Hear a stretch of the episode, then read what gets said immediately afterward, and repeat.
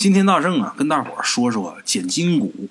哎，捡金骨，听这词啊，可能有好多人都不明白什么意思，很多人都没听说过。我说捡金骨，大伙可能不明白，但是我要说迁坟的话，大伙肯定都懂。就是没经历过、没见过，也听说过。哎，常言道：“穷不改门，富不迁坟。”说的就是啊，这个坟呢不能轻易的迁动。捡金骨虽然说也是迁坟的一种，但是跟传统意义上的迁坟呢又不一样。捡金骨呢也叫捡风水、二次葬，哎，等等等等，还有别的叫法。咱别的都不提，咱单说说这二次葬啊。二次葬它必然就有第一次葬，那么为什么在第一次葬完以后还得再葬第二次呢？这就是因为啊，人死的比较急。没来得及挑选风水宝地，所以呢，这个丧事啊操办的特别简单，甚至说呢，连碑都不立，就是种一棵树啊作为标记。一般都是亲人在故去以后，随便挖个坑或者说挖个洞啊，就把尸体放进去。等过个三五七年或者说几十年，等这尸体彻底腐烂了，再算好日子，挑好时间，然后寻找风水宝地，再择吉日开墓，把这墓挖开，再把先人尸骨啊。从打墓里边捡出来，放到金冢里边。这金冢就是坛子啊，瓷的、陶瓷的坛子。之后再重新正式安葬。要完成这仪式啊，必须得是专业的捡金师来完成，不是谁都能捡的。啊，这活一般人还真干不了。那么说，捡骨头的人，捡骨师为什么不叫捡骨师，要叫捡金师呢？还有捡骨为什么不叫捡骨，要叫捡金骨呢？捡金骨这说法啊。就是为了避免忌讳和对祖先的尊敬。金木水火土这金呐，它是五行之首啊，最为珍贵。用金以示对先辈的尊称。传统上把先人的骨骸呀视为黄金，所以呢，开棺捡骨也叫开棺拾金。把安置先人的这个陶土的罐子或者是棺木啊，叫金坛或叫金棺。哎这个捡金师啊，还真不是说简简单单的把这尸骨捡出来就行了的。刚才咱说啊，这活还真不是一般人能干得了的。为什么呀？你从打第一个步骤勘察旧坟开始，然后择日破土、开棺、捡骨、洗骨、装骨、破碑，直到护送，每个步骤都必须得谨慎，不能马虎，马虎不得呀。哎，咱们今天要说这个故事。给咱们提供故事这位鬼友呢，他就认识一位经验老道的捡金大师。这位捡金师名叫孙广平。孙广平年近七十，他捡金鬼的经验啊，有快五十多年了。为什么呢？因为他拜师拜得早，他十七岁就已经拜师了，每天跟着师傅到各地去捡金，经历了无数风风雨雨，至今孙广平还坚持着坚守着这一门即将消失的职业。哎。孙广平出生于福建省龙岩市的一个偏僻的村庄。从小呢，父母双亡，跟爷爷两个人是相依为命。十四岁的时候，他爷爷因病去世，他呢就离家闯荡了，没有依靠的呀。十四也不小了，半大小伙子。这期间呢，在饭店干过，在工地干过杂工，这电影院干过售票的，也卖过烟草，可以说五花八门啊，他都沾过，但是都没干长，干不长远。为什么呢？因为这个人呢不甘平庸，也是年轻，那时候他就一直认为我是一个有本事的人，只不过没找着适合自己的职业，没找着一个好机会罢了。哎，等到他十七岁的时候，因为天地灾害，他爷爷这个坟呢就发生了土崩，墓碑断了，这个棺材移位了。这种情况啊，在农村，在他们当地。视为大不吉，不祥之兆，必须得迁坟。就这样，孙广平的叔辈们呐，就请了一位当地特别有名的捡金师张明邦，来帮着捡骨迁坟。那是孙广平第一次看见捡金骨这个事儿，呃，这也让他找着了自己以后的发展方向。简仁杰说，他爷爷重新安葬以后啊，他就托人。找到了那位捡金师，就希望能学习这门手艺。张明邦那时候呢，也正好想收徒弟。一看孙广平这人呢，很机灵，又特别能干，张明邦呢也就直接答应了啊，也没有说像小说里边写那么复杂，这个拜师多么多么难也没有啊。你乐意干，我瞅你这人也行，那来吧，那我教你吧，就这样。刚入门的时候啊，孙广平那什么都不懂啊，就凭着年轻人这一腔热血。好在呢，他师傅对他很有耐心，很细心的教他剪筋骨的各个步骤。孙广平呢也是用心学，进展飞快，哎，就差一场真正的练习了。孙广平的师傅名声在外，那活也多，很快呀。就来了一个人，找到孙广平的师傅，希望他师傅能出手帮他父亲剪筋。孙广平师傅也没有直接就答应，先是详细问了事主他们家先人的详情，尤其是什么时候去世的，去世时候的年龄、去世的原因，还有减金的原因，全都问了一清二楚。这事主人家也都如实回答了。这施主他父亲呢，两年前。心脏病发作，突然去世的，年仅六十岁。家人匆匆忙忙找了一个风水师傅，随意的指了一块地就下葬了。他们本来想等三年以后啊，再另寻更好的风水宝地，重新给自己父亲安葬。但是没想到这两年他们家呀诸事不顺，可以说是灾祸连连，就莫名其妙的家人呢就出现各种病痛，这不没办法了吗？迫不得已才想着现在就赶紧。捡金迁葬，这施主说了，只要孙广平的师傅啊，你愿意出手，报酬肯定让你满意。孙广平的师傅考虑了一会儿，还是没答应，但是呢，同意先去墓地看看，再做决定。主人家说了地址以后就走了。人家施主走了以后，孙广平在旁边听得迷迷糊糊的，然后就有点疑惑，就问他师傅：“师傅，你为什么不直接答应啊？”那送上门的生意，咱为啥还犹犹豫豫的？你就不怕他找别人吗？孙广平的师傅笑了，说：“ 在这方圆百里，他那不是说找不着剪金师啊，想找着比我更厉害的剪金师，没有。我不答应，他也找不出来比我更厉害的剪金师。就这活我不能干，别人他也不敢干。嗯，至于我为什么没直接答应啊？”这就涉及到咱们剪金师这行的规矩跟忌讳。虽然说呢，咱们都是给逝者家属服务的，但是如果逝者不能满足某些条件，那咱也不能随便就干这活，也不能随意出手。哼，干咱们这行啊，有四不剪之说。哪四不剪呢？第一，你听好了啊，这是重中之重，咱不能捡那没腐烂完全的尸骨，一般以三年为期限。三年以后的尸骨，大多数都能完全腐烂，那两年就不好说，说不定。所以我刚才啊没直接答应。如果说捡了没腐烂完全的尸骨，不光咱们捡金师要倒霉，就连他死者的亲属啊，也得灾祸连连，他不安生。这是第一。第二，凡是下葬不满一年的新坟，不能捡。如果一年之内就捡金。家属肯定得有人死，哎，这是第二，第三，不能捡夭折之人的，十八岁以下死的人，这种活不能干。他们这种人死了以后啊，不走，这类死者的灵魂呢，不足以享受后人的祭祀，所以说这种夭折之人的骨不捡。第四，不捡横死之人的，非正常死亡的、自杀的、触电的。他杀的、交通事故的，他们这种人死后啊，这灵魂是不入轮回的，横死鬼，那最凶最恶呀，而且作祟之心特别强。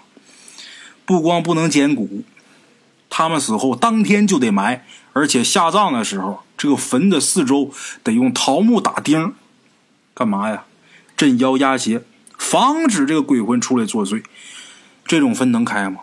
一开不就出事了吗？记住了啊！师傅这么说，孙广平似懂非懂，点点头。那时候他对这些禁忌也没什么概念，不知道为什么会有这么多忌讳存在啊。书回正文，第二天，孙广平就跟师傅早早的出发了，走了二十里的山路，快到中午了，才到事主他们家所在的那个村啊，那村叫牛家村。到了地方以后，孙广平的师傅啊，也没有说想休息休息、吃口饭的意思，直接就让主人家赶紧带着他们呢，先去墓地去看看去。在去的路上，师傅告诉孙广平，勘察旧坟是捡金之前需要做的一个准备，也是最重要的步骤。咱们这行管这个步骤叫查骨。所谓的查骨呢，就是观察遗骨腐烂的情况。检金师凭借辨别尸体腐化程度的丰富经验，决定能不能捡金。如果说这尸体肉化金消，就可以开始准备捡金。如果说这尸骨没有完全腐烂，就不能捡，再等一两年，等这尸体啊彻底腐烂之后，再开始捡。当然啊，这个查骨这个步骤，观察这尸体的腐烂程度啊有没有烂了，不是说到那儿把坟挖开，把棺材掀开看看烂没烂完啊，没烂完再盖上，不是那样的。这是得通过观察这墓穴的地形啊、土质啊、葬法啊推断出来的。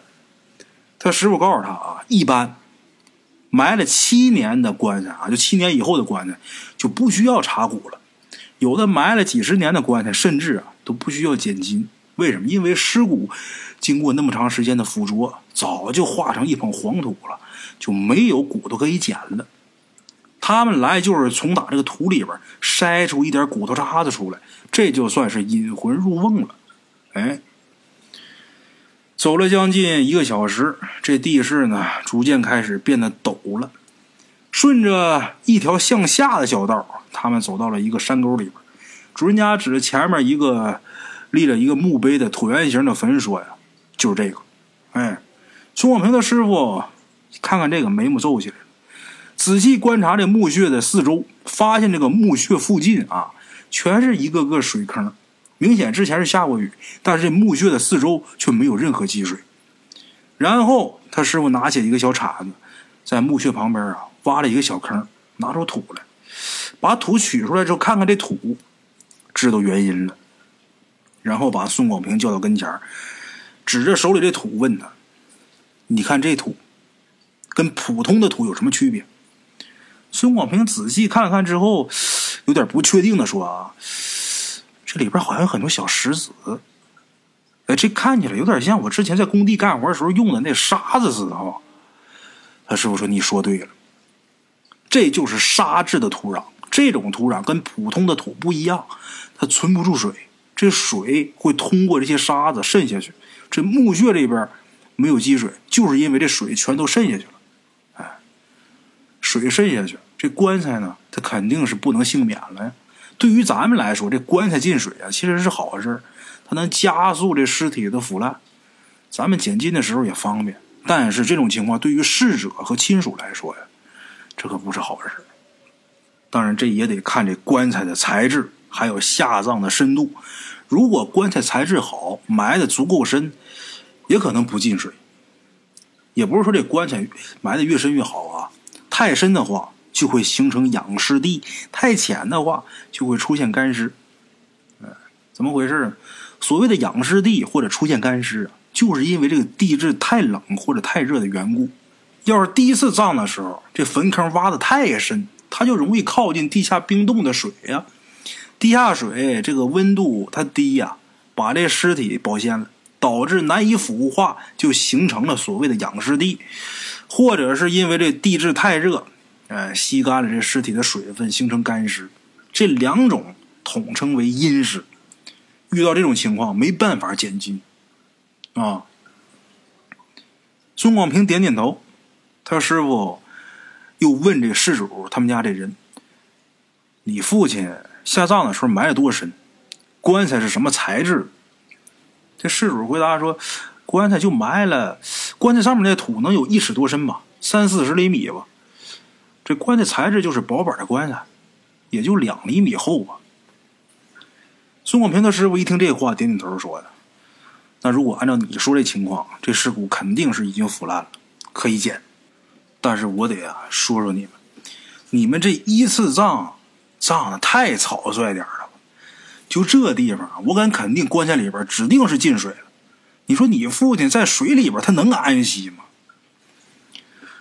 这事主也觉得有点羞愧难当，但是孙广平的师傅啊，一看他那样，也没多说什么，要来逝者还有这事主他们家所有人的属相、生辰八字，然后在黄历上仔细挑选之后，告诉这事主，十五天以后就是一个跟他们家所有人八字不相冲的黄道吉日，啊，那天开始开坟捡金。简言结说，十五天转瞬即逝，到了捡金的前一天呢。孙广平的师傅呢，就带着他到了事主他们家，不光是告诉他们要准备一些东西啊，还是因为啊，第二天很早就得起来，所以说第一天得去。你要是说到正日那天，先往那赶不赶趟？白天的时候迁坟呢，呃，一般都不过中午，不过午时最为佳嘛，因为午时的时候太阳比较烈，午时的太阳这阳光啊，能灼伤遗骨。所以说要避开这个时间，在那住了一宿。第二天一早，天还没亮，师徒二人包括事主家属就出发了。赶到墓地以后，天已经蒙蒙亮了，布置好香案、贡品，呃，包括遮阳的这个红色的帐篷啊，都已经弄好了。接下来呢，就是等吉时到来。过了大概半个小时，这时候天空啊，这鱼肚白也起来了，到了卯时了。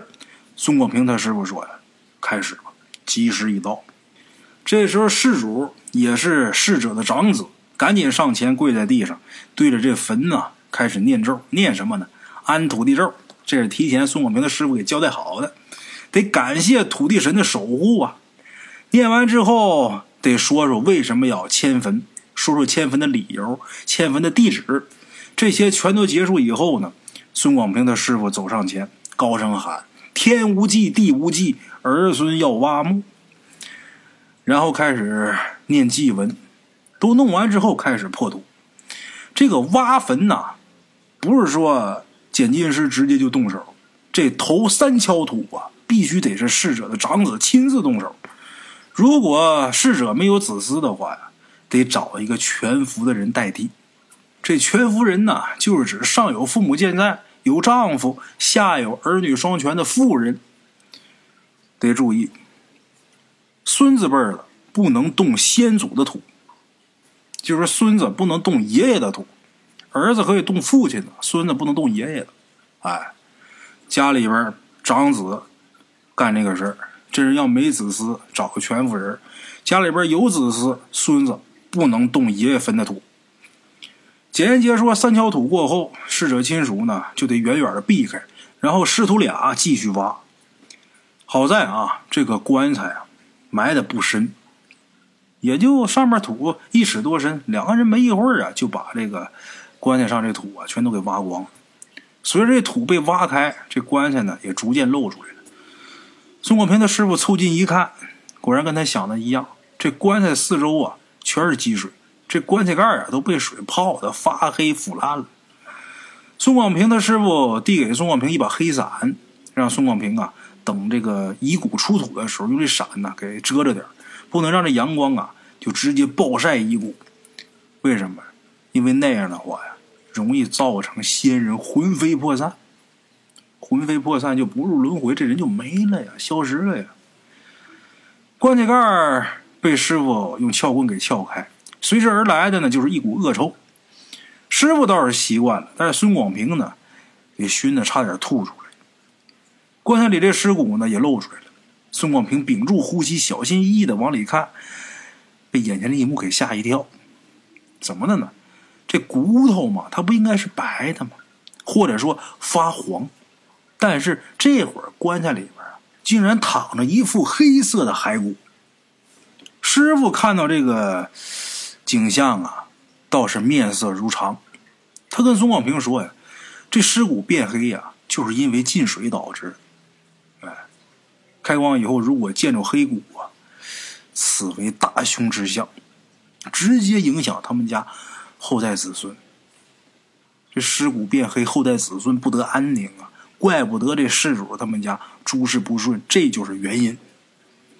之后。”师傅递给孙广平一副红色的橡胶手套，让孙广平戴上。为什么？因为捡骨师、捡金石不能空手直接接触这尸骨。把这红色的橡胶手套交给孙广平之后啊，他师傅走到棺材旁边，在棺材旁边放了一张草席，一边捡骨头一边跟孙广平说：“这捡筋骨啊，不是乱捡的，它有顺序，一般都是从脚开始，由下往上捡，先是脚骨，然后腿骨，然后手骨、脊椎骨、肋骨，最后才是头骨。哎，把这些骨头捡上来之后啊。”按照人的这个人体的这个形状部位啊，按顺序给排列在草席上。等放到头骨的时候，孙广平的师傅让孙广平你动手，把这头骨上的牙齿全都给取下来。孙广平问为什么呀？他师傅告诉他，这是因为啊，这个东西不是人降生的时候就有的，这属于身外之物。这东西不能放到金坛里边。除了这个，孙广平还有一个任务，什么呢？清点骨头的数量。他师傅告诉他，人有二百零四根骨头，为了让逝者完完整整，一块骨头都不能缺。哎，就这样，孙广平认认真真的清点，发现啊，都已经捡到头骨了，却只有一百七十八块。他师傅也没意外。这时候拿出一个铲子，又拿出一个筛子，把棺材里边这土啊铲到这个筛子上，果然又筛出来不少碎骨头。把后来筛出来这些骨头跟前面那些骨头一加，正好二百零四块。哎，骨头清点完之后，接下来就是洗骨，先用土砂纸擦洗骨头所有部位的骨骸都得擦一遍，再把。呃，附在这骨头上的一些泥土啊，都给清理掉，包括一些草根啊，还有一些没有腐烂的衣服啊，都得给弄掉。至于这骨骼上的黑斑呢，用水是洗不掉的，必须得用朱砂洗。洗过的骨头恢复了原有的白色，看起来干净了很多。这时候，师傅把事主他们家早就已经准备好的金坛拿过来，这金坛是陶瓷的呀。大约一米高吧，直径能有三十厘米左右，上下两边都略小，看那状有点像纺锤。孙广平的师傅亲自动手，小心翼翼的从地上啊捡这骨头，从下往上按照人体骨架结构，把骨头按照蹲着的那个姿势装在这个金坛里边。最上面是头盖骨，他告诉孙广平。这一步啊，千万不能出错，一定要按照人体结构摆放。如果要是没按这个摆，给摆错了，那先人如同手脚被反捆，或者是屈膝下跪的话，那后人必定得倒大霉，这家呀永远不出兴旺发家之人啊！这得注意啊！放好骸骨，盖上坛盖把金坛盖子盖好。外边顶上放一张红色的纸，这就算是封坛了。接下来呢，得由长子背着金坛往新坟走，这黑伞呢，得一直撑在金坛上面，其他家属呢跟上，师徒二人呢不跟着，留下来干嘛呢？师傅递给孙广平一把锤子，让孙广平把之前这个墓的墓碑给他砸碎，然后呢，把这墓碑呀。放到这个墓穴里边，这就昭示着这墓穴的主人呢已经离去。然后在这个墓穴里边扔一个萝卜，再扔九枚铜钱这是寓意一个萝卜一个坑的意思啊。做完这一切之后，师徒拿着之前逝者身上的寿衣啊，包括呃自己刚才戴那个红手套啊，还有那个旧棺材，都弄到河边去，生火把这些东西都给它烧了。哪怕有点水烤干，烘一会儿之后，烘干之后，得等它着了、烧没了，才能回到主人家。回主人家等着，等主人家在那边坟都弄好、埋完了，回去，哎，给父报仇，拿钱走人。这回这趟活这事主家给了孙广平和他师傅一百块钱的报酬。这活干完挣一百块钱，师徒二人就此返回。回去的路上，孙广平的师傅拿出三十块钱给了孙广平。孙广平不要，他觉得自己什么都没干，凭什么拿这么多钱？那大伙儿可能想啊，一百块钱还多吗？这可是七十年代初期，那个时候人均工资，七十年代初期的时候人均的工资，一个月可能也就是十多块钱吧，啊，一下给了一百，给孙广平三十。他不要，他师傅把这钱直接塞他兜里边然后告诉他：“这钱你必须拿，这是捡金股的规矩。只要参与捡金的，就必须得拿钱，否则呀，对主家也不好。”孙广平一听师傅这么说，就把钱收去了。拿着这三十块钱呢，他跟做梦似的。他以前在工地里边干小工，俩月能挣三十就不错了。这一天啥也没干，挣三十。啊他师傅对他啊，真是毫无保留，倾囊相授。孙广平也机灵，学的也快，很快就特别熟练的掌握了剪金的各个流程，就能帮师傅很大的忙了，帮师傅干很多活了。哎，师傅也能轻松不少。从那以后，孙广平啊就跟着他师傅走南闯北，四处捡金，积攒了丰富的捡金经验，也闯出一些名气了啊，岁数也大了。孙广平也通过那些年呢，了解了各地不同的习俗。你比方北方啊，咱北方是讲究入土为安，就很少有捡金迁坟的这种事儿啊。就算不得已得捡金，大多是由村里边德高望重的老人来干这个事儿，就很少从外边请剪金师。但南方，你像闽粤赣这些客家地区，还是呃剪金的时候得请剪金师来干这个事儿。所以这师徒俩啊，他们俩干活主要还是在南方。不同的地方啊，风俗大大不同。但是南方大部分地区啊，是必须要进行捡金骨的。但是也有一些地区啊，呃，先人在第一次葬完以后，这个家的家族啊，就事业兴旺，事事顺利。就在这种情况下呢，就不会选择再去捡金骨，再二次葬了。哎，也有这种地方。孙广平就碰着过这么一次经历，那家族就是兴旺发达，但是呢还坚持要捡金骨，就把原本的喜事啊给闹成个破财败家的结局。怎么回事呢？一九八八年九月十五号，孙广平跟他师傅受邀前往广西桂平市林家干活，捡金骨。这林家呢，可以说在当地啊是特别有名的一个大家族，世代经商。有着硕大的家业，而且呢，他们在当时啊，当代族长还是市里的一位大官，可以说在当地来说是真正的豪门了。师徒俩坐了一天的火车，直到第二天下午才赶到桂平市。饥肠辘辘的师徒二人本打算在火车站旁边随便找个饭店先垫垫肚子啊，结果刚出站门就被一辆黑色的桑塔纳给接走了。坐在车上，孙广平啊，这摸一下，那看一下，倍感新奇。他们虽然是走南闯北的，但是还是头一回有小汽车来接送。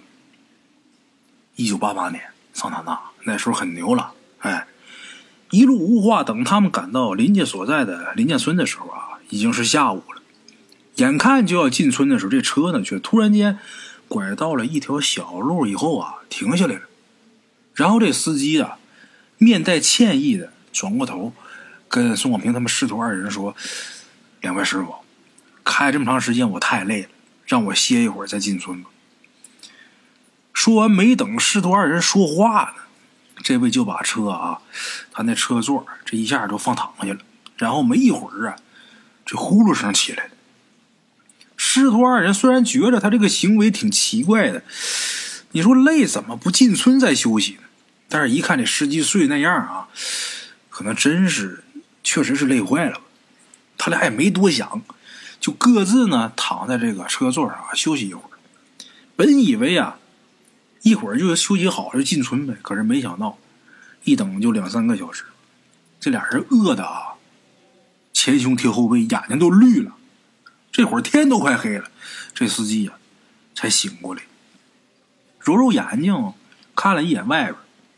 然后一看，他好像挺惊讶似的。哎呦，哎呀，不好意思啊，两位师傅，我昨天太累了，我不小心睡着了，抱歉啊。咱现在就进村。孙广平看这个司机啊，他虽虽然说这个嘴上这么说，可是感觉他好像是没有一点歉意，反倒有那么几分开心的意思。哎，宋广平摇摇头，这这怎么了？这是？这车继续往前走，马上到村口的时候，这司机突然间说：“二位师傅，我们这地方啊，有个不成文的习俗，就是第一次进村的人呐。”不能让其他人看见，你们能不能趴在后座上，别出声呢？这师徒二人对视一眼，都觉得莫名其妙。走南闯北，走这么多地方，头一次听说还有这种习俗。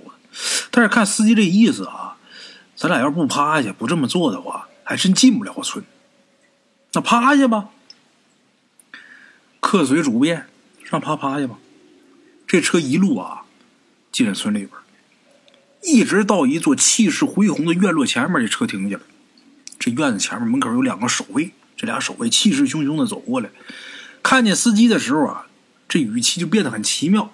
哟，这不三爷吗？今儿这是怎么了？还开车了？这谁的车呀？没带人吧？说着话就把头贴在车玻璃上往里看，往车里瞅。但这会儿天已经黑了，再加上孙广平师徒二人啊。都在座上趴着呢，所以这个看门守卫啊也没看见什么。这时候司机说话了：“去去去，滚一边去！我就是借朋友车玩两天，我出去一天了，我饭没吃呢啊，我先进去。”说着话，开车就往里进。这车这一路上啊开的特别快，一路快行，足足开了得有五六分钟才停下来。大伙想想，这大庄园得多大？师徒二人从打车上下来，被眼前这一幕给震撼住了。面前的这个房子金碧辉煌，灯火通明，能有三四层。最让人吃惊的是，就像这种的别墅，不光这一座，光这边得有三四座。那刚才开那么远的别的地方呢？好家伙呀！但是别的房子都关着灯，没人。这时候，这司机也就是门卫管叫三爷那位啊，咳嗽一声，让师徒二人跟上他，跟上他进了其中一间别墅。这别墅里边装修的豪华大气，这个装修风格，孙广平以前在电视里边都很少见过。就装修的这么豪华的别墅，走进客厅，师徒二人看见了女主人，岁数不大，三十多岁。看起来挺温柔的，哎，这人显得很温和。看见两个陌生人进来呀，也没怎么吃惊，反倒这脸上露出挺担忧的那个表情。客厅这时候已经准备好一桌丰盛的晚餐了。三爷说了一句：“别客气啊。”他自己就先吃上了。师徒俩这会儿啊，眼睛都饿蓝了，管不了那么些了，大快朵颐。酒足饭饱之后，三爷叼着烟说：“二位师傅，想必你们也猜到了，之前我说的习俗啊是骗你们的。这事情啊很紧急，事急从权，不好意思了啊。毕竟找你们来捡筋骨这事儿啊，得秘密进行。”说完之后，一看孙广平师徒俩一脸疑惑，三爷呀，这时候才道出实情：怎么呢？原来呀。他父亲在第一次葬完以后，家族兴旺，大哥的官运和二哥的财运都蒸蒸日上。哎，本来不用再捡筋骨了，但是最近大哥的官路呢碰见了很多障碍，迟迟没有办法升官，就想到可能是老爷子这个墓穴风水不好的原因，这才想着捡筋骨。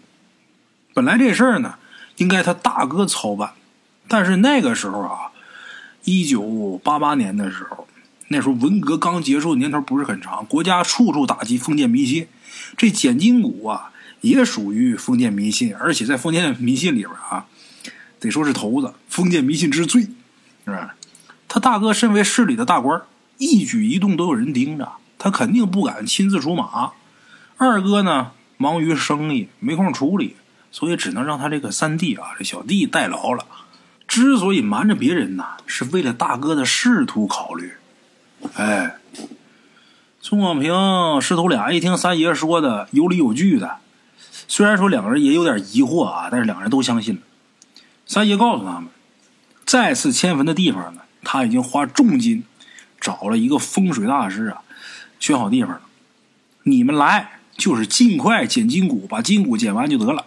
哎，而且给你们钱啊，你们以前干活多钱我不管，这回你以前挣多钱我给三倍。哎。三爷说完这话，宋广平师傅呢也没直接就答应，为什么呢？按照惯例，他还是详细的询问了逝者的情况，得知老爷子因病去世已经七年之久了，这就可以跳过查骨这个阶段，直接捡金了。三爷崔师傅赶紧定下捡金骨的日子，因为参加捡骨仪式的人呢，就只有三爷夫妇二人，所以呢日子呢就比较好挑。也不用说忌讳太多，如果参加的人多哈，他比方说有的属相禁忌的哈，这日子就不好挑。他人少啊，避开他俩就行了。宋广平师傅仔细挑选，发现啊，三天以后就是一个适合动土的好日子。三爷眉开眼笑，让师徒二人呢在他这儿安心住上三天。至于捡金骨所需的东西。他全来操办，你们不用操心，就等着到日子干活就得了。三天时间，眨眼即逝。两个人在别墅里边好吃好喝，那快活呀！第四天，师徒二人睡了一个好觉，早早就起来了。那时候天还没亮呢，俩人还是趴那个车后座上蒙混过关。等到了村头呢，又接上一个妇女。这妇女啊，就是代替长子的全夫人。哎，这前面讲了全夫人了。把这女的接上，这车一路疾行，大概开了得有一个多小时的山路，终于是到了老爷子的墓穴。师徒二人下了车，第一眼就看见这座气势恢宏的大坟墓了。周围景色宜人，四面环山，还有两条河流环绕。墓穴的位置正好处于山脉跟水流交汇的地方，这种墓穴。那是真正的龙穴呀！有此等龙穴安葬先人，难怪林家这么兴旺啊！这话是孙广平说的。孙广平这时候经验也挺丰富了，这会儿都跟师傅干了得有小二十来年了。他师傅瞪了他一眼，又看了一眼墓穴，这墓穴的规模特别庞大，修缮的也特别好，完全不是。想要再捡金骨的那个架势，如果他想要再捡金骨的话，不可能修这么好啊！孙广平师傅把心里边这疑问呐也说出来了。三爷，你确定要捡金吗？此等龙穴百年难遇，你再找那个真能比过这个吗？真有这个好吗？这时候三爷不耐烦的说：“怎么你们都这样呢？都说这破地方是什么龙穴呢？”我找那地方比这强百倍强千倍，我花钱呢，请你过来不是让你来教训我，你就好好干你自己活就得了，啊！孙广平的师傅被呛的也没话了，摇摇头，跟孙广平一起开始忙捡金钱的准备工作。孙广平一看师傅闷闷不乐的这样啊，凑过来小声跟他师傅说：“师傅，咱就是拿钱办事儿，他有钱。”想怎么签怎么签呗，反正咱不犯什么忌讳，就得了。咱替他操个心干什么呀？宋广平的师傅点点头，这眉毛这会儿可算是展开了。刚才这眉毛啊都拧一块儿。师徒二人忙了大概半个小时，一切都准备好了，按照剪筋骨的流程，一切都有条不紊的进行着。那妇女呢，也在铲完那三铲土之后啊，三锹土以后就走了。三爷给了他三百块钱，把这女的乐坏了。一锹土一百，啊，眉开眼笑的拿三百块钱走了。打开棺材的时候啊，孙广平被棺材里这个陪葬品给震撼了一下，全都是一些一看就知道这东西价格不菲的宝贝。孙广平这时候也感叹：“妈，有钱真好啊！”啊，尸骨完整的被取出来。经过七年的腐浊，这尸骨上没有一丝皮肉了，但是看起来这骨头啊特别白，洁白如玉，也不用怎么洗，擦了擦呢就放进金坛里边这个金坛啊，跟别人家那金坛不一样，这金坛是镀金的。哎呦，太阳一照，这金坛这个闪呢。当然，这骨头进金坛啊，就不能再照了。之前没往里放的时候，太阳底下这金坛闪闪发光，闪的宋广平眼睛都睁不开了。金坛封盖以后，这会儿已经是上午八点了，天色已然大亮。师徒二人这任务啊，到此也就结束了。把金坛交给三爷，准备回身敲碎墓碑的时候，突然听见一阵汽车的马达轰鸣声。抬头一看，就见山下来了好几辆车，全是清一色的黑色桑塔纳，速度特别快，就是眼瞅着要到墓地了，就是奔着墓地来的。看那架势，这时候抱着金坛的三爷呀，突然间脸色大变，抱着金坛奔自己那汽车就冲过去了。就在他刚打开车门的时候，上山的车已经到了，车上下来一位啊颇具威严的中年男子，长得那相不怒自威。下车之后就开始喊：“老三，你干什么呢？你怀里抱的什么？”三爷这会儿满头大汗，没回答，咬了咬牙，把金坛塞进车里边，就准备开溜。这时候，其他车里的人也下来了，把驾驶室的三爷给拽出来了，拉到那位中年男子面前，放在车后座的金坛也被抬下来了。三爷的妻子赶紧撑着黑伞挡在金坛上面。这中年男子啊。好像明白什么了，这脸色变得铁青铁青的，指着三爷就说：“好你个老三呐！老二跟我说你找了一位捡骨师迁坟，我都不相信，我以为他瞎说呢，没想到你真敢干这个事儿啊！啊！要不是老二的人看你这几天神色慌张，察觉出来不对劲报上去了，你今天还真把这事给干成了啊！”我他妈跟你说了多少遍了，这坟不能迁，你怎么还敢动这个心思呢？这中年男子骂了一声，看三爷没说话，他叹了一口气，这语气也软下来了。老三呐，父亲临终前就让我跟你二哥好好照顾你，我们这些年也没亏待你吧？你要啥给啥，那么大一个庄园全是你的，你还不知足吗？啊？你听我的。把父亲葬回去，这事儿我就当没发生过。这时候一直沉默的三爷突然间说话了，而且三爷是面带嘲笑的说：“ 我知足，我知什么足了？农村一个破庄园有什么用啊？你跟二哥一个当官，一个当老板，混的是风生水起的，你俩都有头有脸的。我呢，你们怕我出去惹事儿。”给我弄这些个我不喜欢的东西，然后把我圈在这个小破村子里边，说的倒是挺好听，让我给父亲守墓。你们好意思说吗？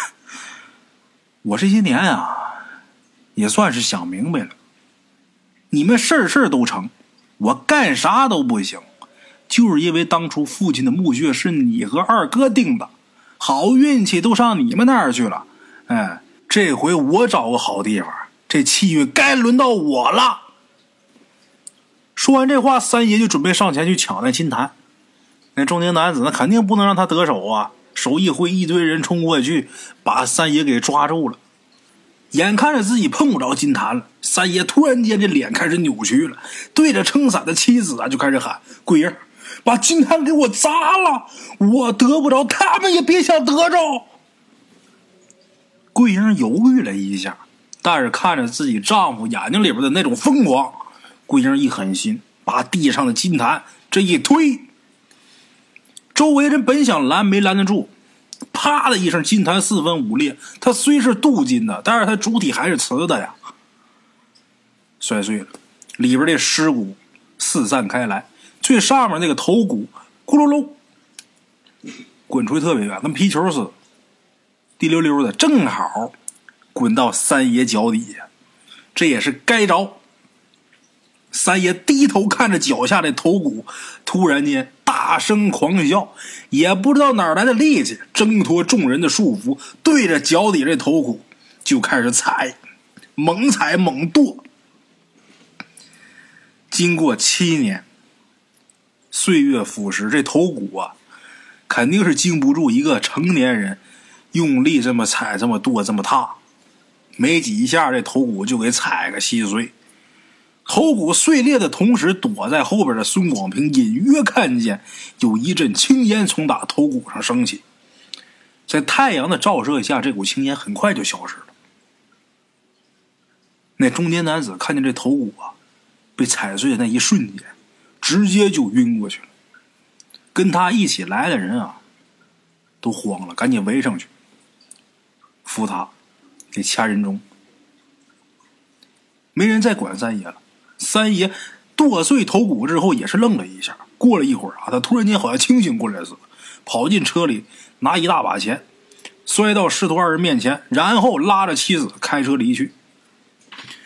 孙广平弯腰捡起钱，看了看师傅，他师傅也不知道该如何是好。两个人呐，直呆呆站在原地没动。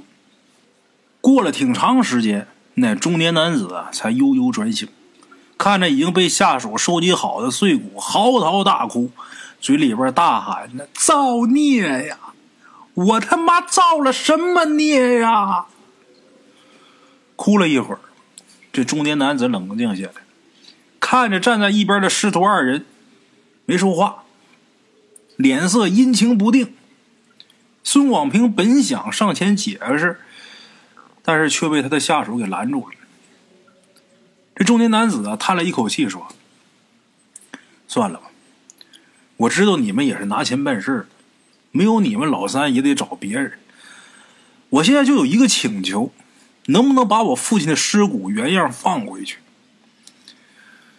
孙广平的师傅答应下来，把尸骨放好以后，又填土盖坟，这坟墓啊恢复了原来的样子。这中年男子的属下走过来呀。递给他们一点钱，孙广平师徒二人呢也没收。这伙人呢警告他们，别把这事儿说出去。两个人回到林家村，拿上自己行李就出发了。别墅里边没看见三爷，也不知道三爷跑哪儿去了。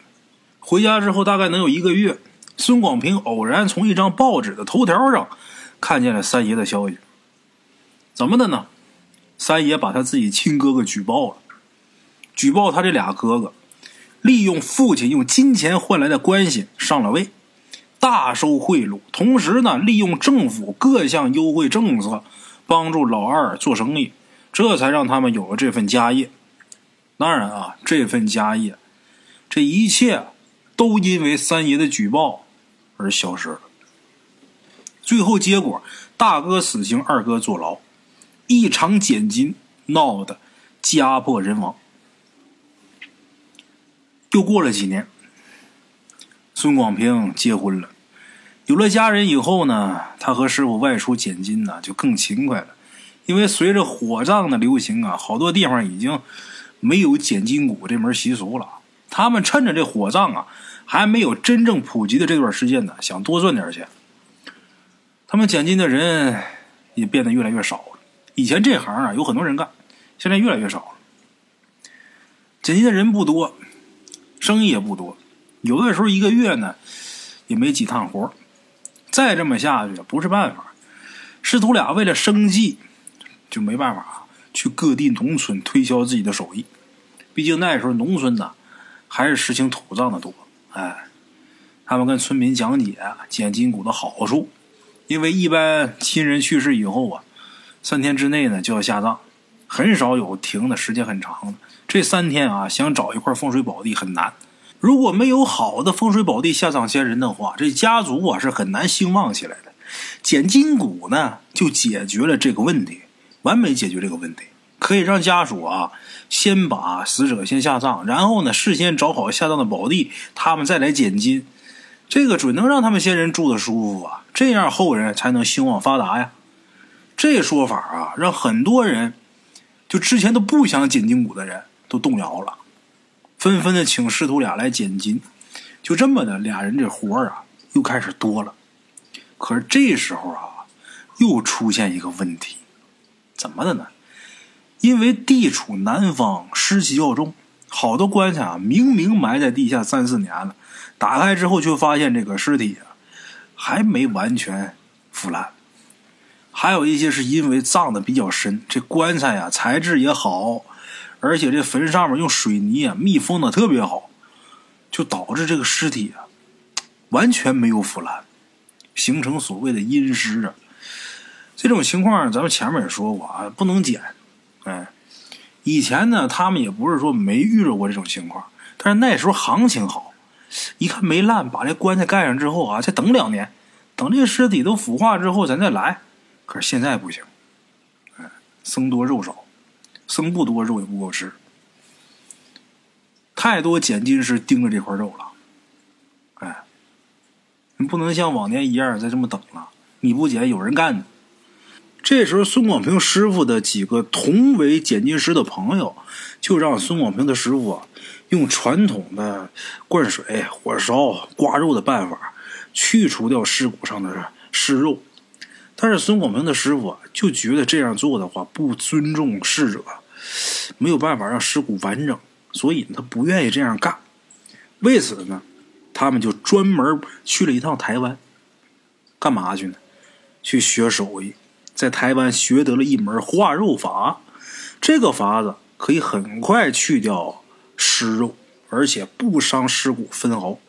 哎，但是没想到的是。他们学成之后，第一次尝试就差点要了他们的命。怎么回事呢？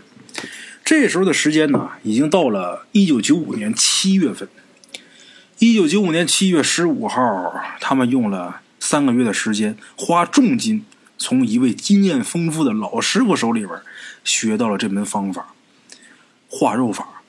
本准备带这个方法返回大陆的时候。却被一个叫陈家豪的当地人找上门来了，就希望这师徒俩能够出手捡金。这师徒俩就感觉很疑惑呀。咱爷俩虽然说在大陆有点名气啊，但是以前没来过台湾呢，怎么就有生意上门来了呢？而且和内陆不一样的是啊，台湾汉人移民史也就四百多年历史，所以说这边还是很盛行捡古葬的。这边并没有因为火葬的流行而受到多大影响，同时这边经验丰富的捡骨大师啊特别多，那手法特别熟练，熟练的手法让师徒二人呢都自愧不如，要不然他们也不会千里迢迢来这边取经啊。可是这会儿送上门的生意也不能不要啊。孙广平的师傅详细询问了逝者的情况，当得知这名逝者是一名十七岁的女孩的时候。哎，得病去世已经三年的时候，孙广平的师傅果断拒绝了。为什么？宋广平的师傅告诉这个事主，就说这犯了剪金师的一项忌讳，不剪未成年的尸骨。来了，这事主陈家豪苦苦哀求，告诉孙广平师傅他们啊，就是说这边十六岁以下才不能剪，这是咱台湾这边的习俗。哎，你们来到台湾。就应该遵守当地的规矩，不是吗？也不能说一成不变的按照内陆那套来。按照咱们这边的规矩，十七岁可以剪。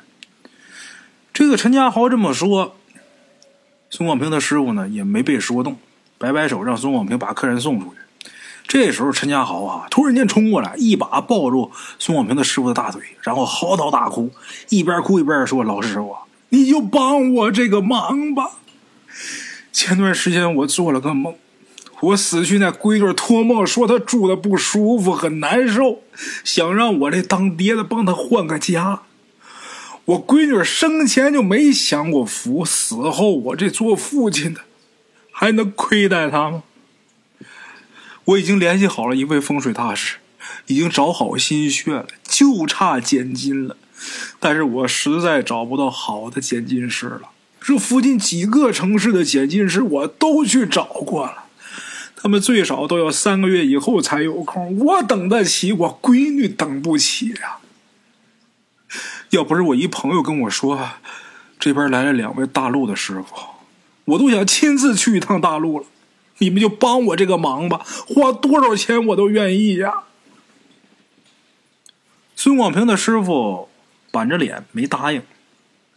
孙广平。把师傅拉到一旁，小声说：“师傅，现在时代变了，如果咱们还是按照以前的老路子，以后估计连饭都没得吃了。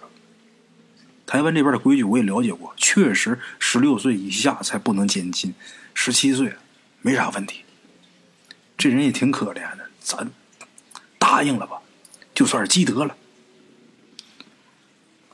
孙广平师傅回头看了一眼还在哭泣的陈家豪，叹了一口气说：“你得把要参加捡金骨的家属的生辰八字都给我，我挑个好日子。”陈家豪一听这话，大喜过望，急忙从打兜里边掏出一张单子，这张单子上已经写好了生辰八字。孙广平接过来一看，这眉头啊皱起来了。上面只有那么寥寥几人，挺寒酸的。陈家豪看出来孙广平不满了，搓搓手，不好意思的说：“亲戚都在外地，一时给叫回来也不方便，就我们自己家人自己办就得了。”孙广平也没再说什么。师傅对着这几个人的生辰八字推测出十天以后就是个好日子，让陈家豪做准备。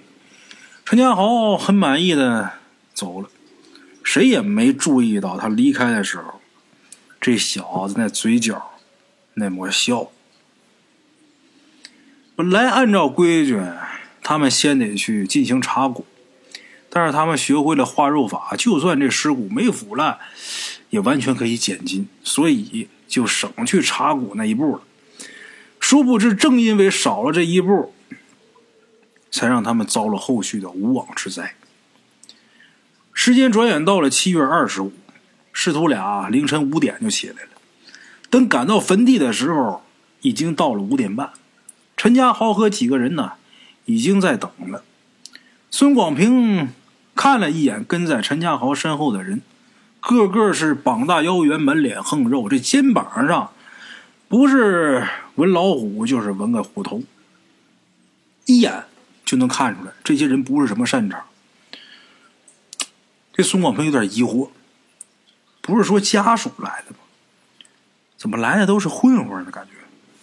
这时候，其中一个人走出来，指着师徒俩就说：“啊，我大哥找的就是你们两个，这看起来不咋样。”好好干活啊！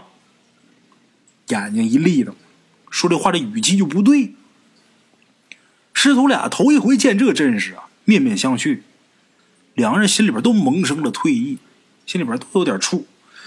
陈家豪这时候狠狠的瞪了那人一眼啊，面带微笑说：“我这兄弟啊，就是爱开玩笑，两位师傅别跟他计较，你们放心捡金就是了。”师徒俩没再说什么。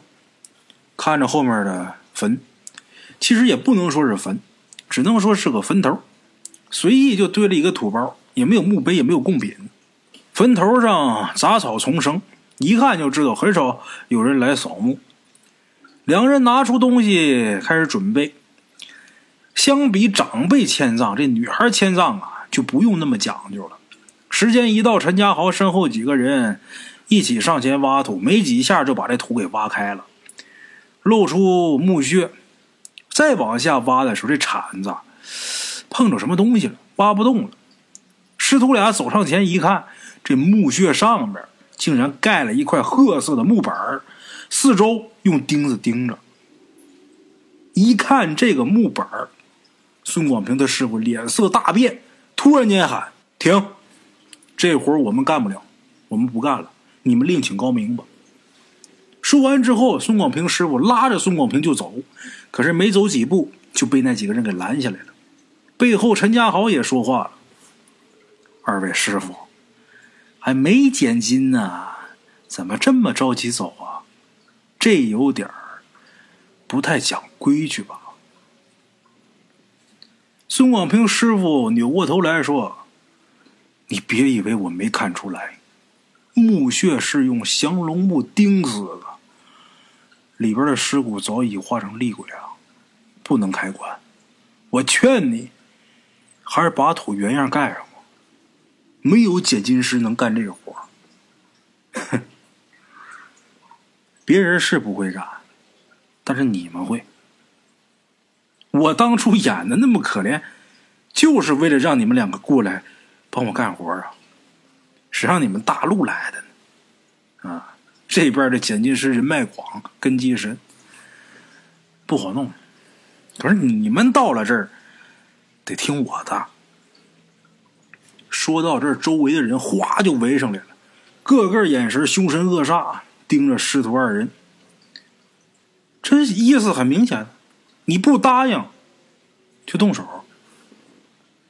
陈家豪这时候说呀：“二位师傅，请吧，你们都是明白人，乖乖配合，要不然我这帮兄弟什么都干得出来。”师徒俩看了一眼身后的人，心明白，如果这活要是不干的话，这地方。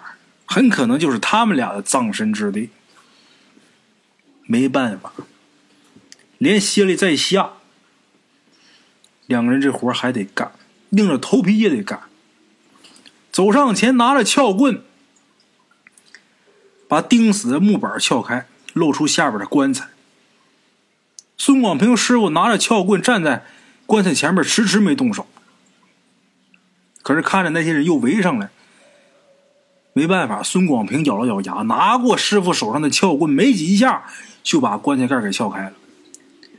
这棺材盖一开，孙广平看见一股黑烟就冲出来了，把他呛得往后退了好几步。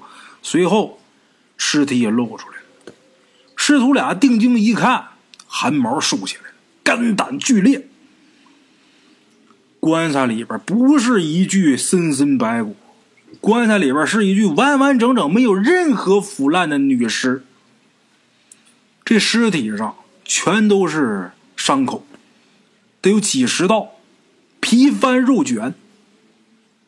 最可怕的是，这尸体的眼睛竟然是睁着的，面部扭曲，生前肯定是经历了很可怕的事儿。师徒俩那见惯了各式各样的尸体啊，可也没见过这么恐怖的，都被吓一跳。等冷静下来，就发现其中有不对之处。这个地方算不上潮湿，棺材的材质也不好，密封的也不严实，埋的也不深。怎么三年了，这尸体一点没烂呢？只有一种可能，陈家豪在说谎。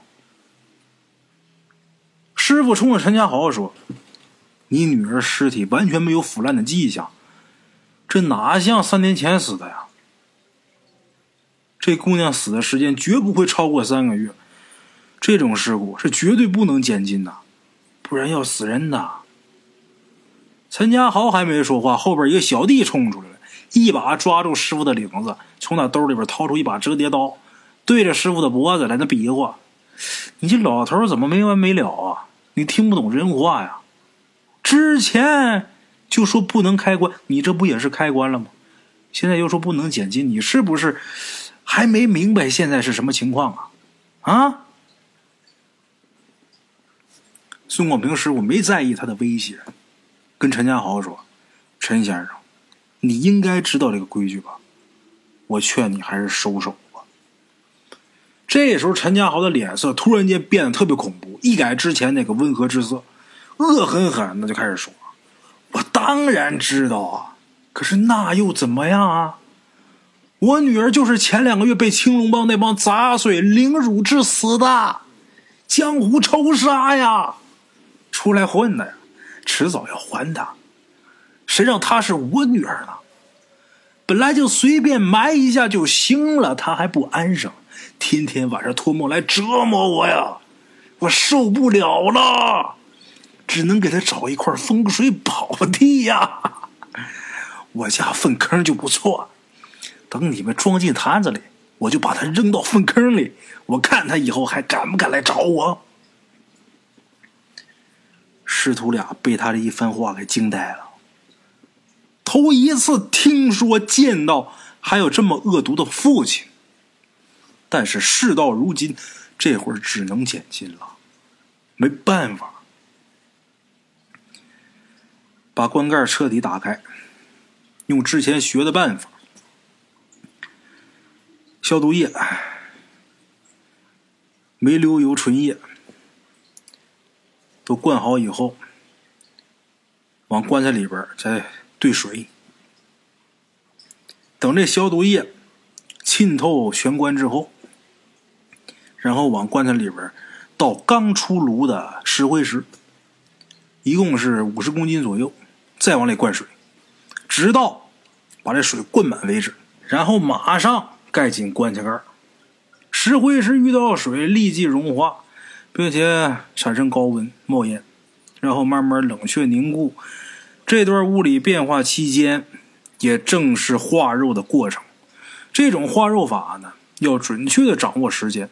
大约在二十五到三十分钟，这个棺材盖就得重新打开。如果超过半个小时，就有可能连遗骨都给化掉了，头发跟衣服不受影响。